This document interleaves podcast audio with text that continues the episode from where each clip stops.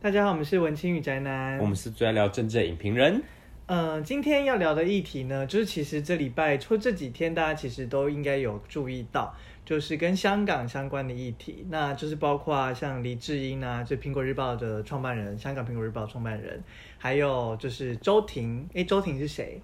周婷是长期参与香港社会运动的一个蛮重要的核心人物的角色。那她主要扮演的工作就是对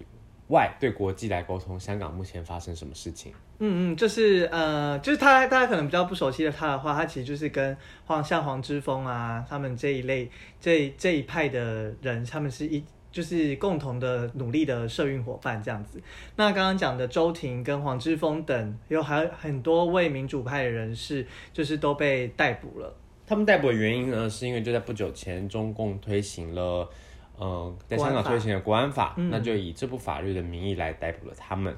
那每个人逮捕理由不太一样。那譬如说，我们刚刚提到周庭，可能就是以涉嫌勾结境外势力来颠覆国家，什么煽动啊对之这样子的类理，由来逮捕他们。基本上就是他们讲什么，讲你有罪，你就是有罪。对，那要为大家更新最新的消息呢，就在今天，他们呃，包括黎智英和周庭两位都已经交保获释。对对对，就是虽然时间不长，但是还是非常的，就算是引发非常非常大的声浪啦。就是不管在台湾、在香港或者在其他西方民主国家，都有引发一些讨论这样子。其实这几年香港的一直在跃上台台湾的媒体版面，但我们嗯看到的新闻，坦白说都不是非常正向，或是会让人很雀跃的新闻嘛。对因为多数看到就是，诶，香港的街头又再度涌上了多少人的游行，那香港的警察又是在以怎么样我们前所未见的暴力的方式来回应香港民众的诉求。所以其实大家对香港。这几年发展应该是不会太陌生，但其实看到好像都不是我们小时候想象的那个样子。对啊，以前都很想去香港玩呢。你有去过香港吗？有啊，哎、至少有去香港转机过吧？我只有去过香港转机，我没有入境过香港哎。那你在香港转机的时候，有感觉到这是一个国际大城市的那种氛围哦，吗？说到香港，我再想到一个故事。好，因为刚刚想说太严肃了，大家会不会想说这已经快没劲了？就是我之前去香港的时候啊，我就是因为铅手那个铅笔盒里面有放一支美工刀，结果就被验出来哎，我觉得我超丢脸的哎。你这个故事，不管你去哪里都会被验出来，好，跟你去香可港是一重点点关系是我离开台湾的时候我没有被抓、啊，所以我就是过那个过那个 X 光机是 X 光机吗？就是那个检测、哦检我测懂器你的意思，对你我是带说，上飞机的哎。嗯嗯，对啊，嗯那我被没被没被检验出来，然后在香港被检验出来，我就觉得，就是我就觉得台湾海关这样很丢脸哎。这就是法治的力量啊！反正那时候我对香港印象就是我很紧张，因为那是我第一次一个人出国，然后就在那边就是这样卡在那边，然后我就有点小紧张，没有卡住了，就只是他就叫我把东西拿出来，然后翻掉那些东西，你说他叫你拿出来的时候，然后刀片还卡住吗？不是叫我拿出来的时候，然后里面放一个香港独立的旗子。然后那你就会因为那个 国安好法害被怕被抓进去、哎，那你什么时候去过香港？我大概大学大三、大四的时候有去香港玩过一次，嗯嗯，那当然转机那些就不用不用讲，因为在香港转机机会就很多嘛，你不管去，呃，只要你不是到一些比较远的国家，不是直飞，就很容易在香港转机嘛。对，那我那次去记得我去香港玩，是因为我和一些法律系的朋友一起去，然后到那边也是拜访一些法律系的朋友，嗯，你然后陈伟霆嘛，对陈对伟霆对，跟他是陈伟拜霆访一政起政治圈的朋 友。对，我跟你讲哦，那一次我去香港啊，我还有去参观他们的立法会耶，真的假的？真的啦，里面吗？对啊外面里面呢、里面就我们就是一群那，是不是被学生占 领？我没有那时候那时候还很 peace，、哦我们就是因为我们就是法律系的学生，你知道，就对这些地方就有一些憧憬，嗯就是觉嗯得哇，香港的法治是很先进对啊，它对接轨对国际、接轨世界这样子，那就想去看那。其实你去看也没什么，因为他们也没有在开会，他们开会也不会让你看，对啊就就是一个看一个那个硬体的建筑，嗯但就很像是我们去到国外，你比如说你到华盛顿，你就会想要去看那个那个尖尖那个东西，是五角大厦吗？就是反正就是是吗你我不会，知道就像你到一个知名景点，你想去朝圣一 个自硬由女神硬体像，对，对就是其实硬体巴黎本铁身根本塔没有任这何样意义，但它在你心那中你怎就么没是去中联办？哦，这个下下那个之后的故事下次再下次讲对，现在时机太敏感。我那还参观立法会耶，然后那时候就觉得哇，这地方好神圣哦，因为其实我们就是一群学生嘛，对然后就是抱着有一种呃，也算是来参观一个景点的感觉，然后在那边走了一圈。那现在那个相照片都还在，所以我现在再也不敢剖出来。你怕被抓走是不是？我还以为是占领啊，再也没办法入境。对啊，反正现在大家应该可能啊，反正疫情嘛，大家也没办法出去。就算疫情好了，大家可能就是谁要去香港啊？那、好像现在也不太适合怕去都怕死了，对啊，可是我觉得说来就是蛮讽刺的，也不是讽刺，就是有点不胜唏嘘啦。就是我们以前对于香港，不管是商业上的想象，或是法治上的这种崇高、这种崇拜，就觉得他们很先进在嗯这、这方面。然后到现在这样回头看这几年的发展，就会觉得有点，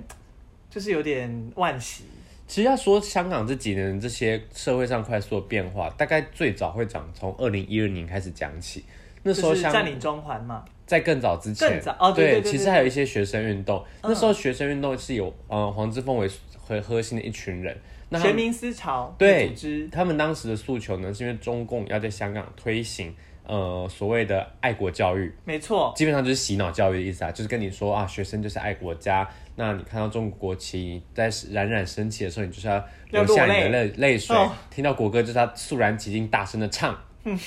那就是因为这样子，这些教育的思想，你可以想，对于我们在台湾受教育的人来讲，都这么没办法接受。对于曾经接受过英国那种呃民主法治这种教育的这种体制下的人们来说，好了，他们更没办法想象说将来的下一代都要接受这样子的思想。对啊，而且我会体验到这个，嗯、会体验到这个教育影响多大。其实大家可以想一想看，其实像我们这一辈的人，二三十岁这一辈的人，其实我们小时候受的教育都已经是算是本土化，就是李登辉他们那时候改变，就高层是改过随课便，对，对改过课纲的方式，就是比较是认识台湾的方式。你就知道，像我们，就是我们可能这一代就会被称为天然独嘛，嗯就是这样子称呼，就是因为教育对人的影响真的很大，会影响一个整个人的思考方式。所以他他们那么反对，就是因为他们刚经历过那个学习的那个阶段，他们到对大概高中左右，所以他们知道接下来呃他们的下一代或者他们的晚就是学弟妹们，他们在受这些教育的时候，可能会受到多大的影响，所以才站出来反对。其实这个历史离大家毕竟来说也没有非常远，对啊，但如没果有你很想远呢，八回年顾前，你想回顾这段历史的话，其实有蛮多管道可以的，可以让大家去复习 的。像是 Netflix 就有一部纪录片叫做《黄之锋》，就是黄之锋同名纪录片。对，它的副标是“热血青年 VS 超级强权”。我声音比较远，我跑去看。你肯定有看过这部纪录片吗？我最近看了，你觉得怎么样？我觉得现在看来就是真的是很不生唏嘘，嗯哼就是因为这种纪录片，其实你也想当然了，可以知道最后其实是一个比较光明，就是还是希望是能够产生一些改变。那这这个纪录片其实很适合对于早期比较不了解他们的人。可以来看，因为像我就是比较不了解他们早期像学民思潮在呃国教上面的议题的倡议的这些事，我都比较不了解。嗯我比较到后面的中环那一段，就是雨伞革雨伞运动，就是对跟我接，就是跟我们那个太阳花学运赛同年的那个活动之后对，才比较知道这个组织跟香港的民主运动。嗯对，所以看这部片，你就可以从这比较早期的二零一二的时候，然后开始慢慢了解到他们，然后到现在到大概二零一七左右，就是到中战呃中环那个雨那雨伞革命之后，对然后到他们二零一六的立法会选举。对，对，然后选完之后，其实它整个纪录片的走向就是蛮，就中间有成功有失败，因为可以知道，就是你就是我们不是说只有一次成功嘛，就嗯是，呃，就是对于那个反对推行国民教育的这段，是借由社会运动第一次阻挠了政府对于一个政策的实基施。本上也是唯一一次，对，对因为包括引发到后来二零一四年开始的占领中环，要推呃争取真普选的这一系列运动，到现在都还是没有获得一个具体的成功。对，到后来换了特首，换林郑之后嗯，的这些，去年大家很知道的、很清楚的，就是占领，就是上街头，对，哦就是反呃反正反送中游行反送中游行，对，那包括到最近因为推行国安法这一系列活动，其实哦都都是一直在往负向走的，对，嗯那我觉得这也跟这部片它这一部纪录片啊，它定性的这个调性有关，因为它其实它的它是一个蛮容易入口的纪录片，对我来说，对啊因为它的它的剪辑不复杂，它基本上是一个算是可以说是编年体的纪录片，但对，是照对着对时序在去走，剪所以你可以很容易进入到哇，它这个整个历史的脉络它是循序渐进的。当初二零一四年会有这么严重的战中的行动啊，原来它有它的前因后果嘛。全之前是因为香港人看到了学生争取反对国民教育的成功之后，第一次相信我原来我站上街头是对于对改变政府的政策是真的有一点力量的。对对对对那这也才让许许多多冷漠的香港人渐渐可以知道参与政治本身不是一原来件可以可改怕的变事情，对它甚至是可以改变别人的生活，改变自己的下一代，所以他就有这样从这里面去琢磨。所以我说会点看这部片会点燃你对香港人的，嗯、应该说会对他们有种肃然起敬的感觉，嗯是因为你会觉得哇，他们真的为了自己的生活在努力。嗯那也因为会因为这份感动，就会觉得哎、诶看似香港的前程是一片美好。对，就是你觉得你自己的改变是有办法改变这个社会，跟你对自己的投入这样。啊，但是因为后面其实呃，大家去看就知道，就是后来他们其实有成立了一个政党叫香港众志。那大家也最近也知道，他们就其实因为国安法通过，他们也都退出这个香港众志这个政党。那当初二零一六年选上的罗冠聪，后来也在宣誓就是就职的时候，然后后来就是反正就被那个 DQ DQ 了。 disqualify，然后就后来他就是离开香港，嗯然后现在应该是在英国这样。对然后前阵子也有被通，算是通气吗？对，发布通啊对国际的通气。其实这一系列的革命啊，大概从二零一四年到二零一六年战中一连串的行动之后，这群当初带领香港人走上街头的领导，这群呃领导这场社会运动的核心人物，其实后来都有走向体制内，对包，括黄之锋，他也有参与这些立法会的一些初选有等啊，他等有。参，他有赢过初选啊。那对现在他们也是被 DQ 状。对，所以包括像罗冠聪这些议员，都是在这一系列运动推进之下，把自己带入了议会，就像是赖赖品品妤妤，投入选战， 没错， 像赖品妤啊、陈柏维啊、林长佐啊，也都算是在算是太阳花时代之后，算才开始投入，就是进入体制内的，从体制外走到体制内的一个案例这样子。对，所以其实会有很多人可能会觉得，哎，这群年轻人好像就是只会从事街头抗争，其实不是啊，他们从也从街头抗争的这些呃参与当中学习到了，哎，其实有些事情你还是要进入体制之内。才会有更长远的一个活动嘛，因为不可能每个礼拜六日大家都站出来上街。对你想要改变香港，你终究是要进入一个循序渐进的管道。而且基本上你在走体制外的时候，政府他们的遇到的状况就是政府可以不鸟你啊，你就继续在里面露营，他也可以不鸟你，然后可能就是射催泪弹啊，或者这样，嗯或是这样的方式，你不走到体制内去做根本上的改变是根本不可能的。可是说来，我觉得说来也很感慨，是现在甚至要去做根本上的改变都已经不能了，对他也让连连连合法的手段都也不让你去改变了。其实你看这部纪录片的时候，你也可以看到，呃，中共当局对香港这一系列反应，他们也是有在从中学到一些教训的。对包括他们可能认为，呃，我们看到比如说反国国民教育的这种成功，对他们来说是一种政权上面的失败嘛。没错，所以他们就可能是体认到说啊，当初对于这群学生没有过于强力的施压，可能是错的，所以导致他们在战中的时候，他们就用强力的镇镇压的手段。对。那可能他们也不想要只只是在街头上面跟香港人民做对抗，他们包括回到法制面，所以才会有去年的这些呃反送中的这些立法等等，他们想要从法制上根本去改变香港和中国的一些关系。那他们可能也体认到哇。在反送中上面也遇到很大的阻力，那他们就把层次拉得更高，直接用国家安全的这个命题扣住整个香港，基本上是把香港的未来给堵死。对啊，就是现在变成就是他说什么，他说的算啊。他说你有罪就你就有罪，然后他说怎么样就怎么样，就是变成那个玩法，其实留给他们自己很大的解释空间啦。对于他们在现在在进行一些不管体制内或体制外的民主运动，都会遇到很大的阻碍，甚至我觉得可能未来会有很多的就是寒蝉效应吧。就大家可能都不敢真的出声，他就是一直在做杀鸡儆猴啊，这、嗯这这几个月以来的感觉就是这样子啊。那你觉得这时候作为一个台湾人，我们应该怎么样声援香港呢？我们要撑香港，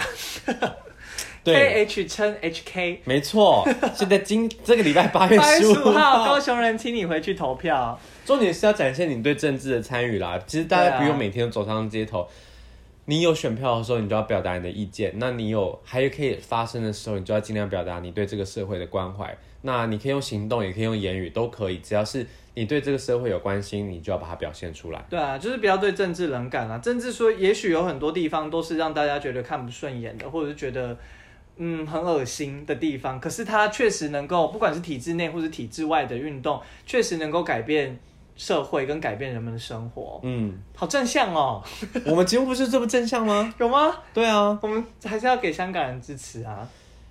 那但现在那照你有香港的朋友吗？有有一些香港的朋友啊，但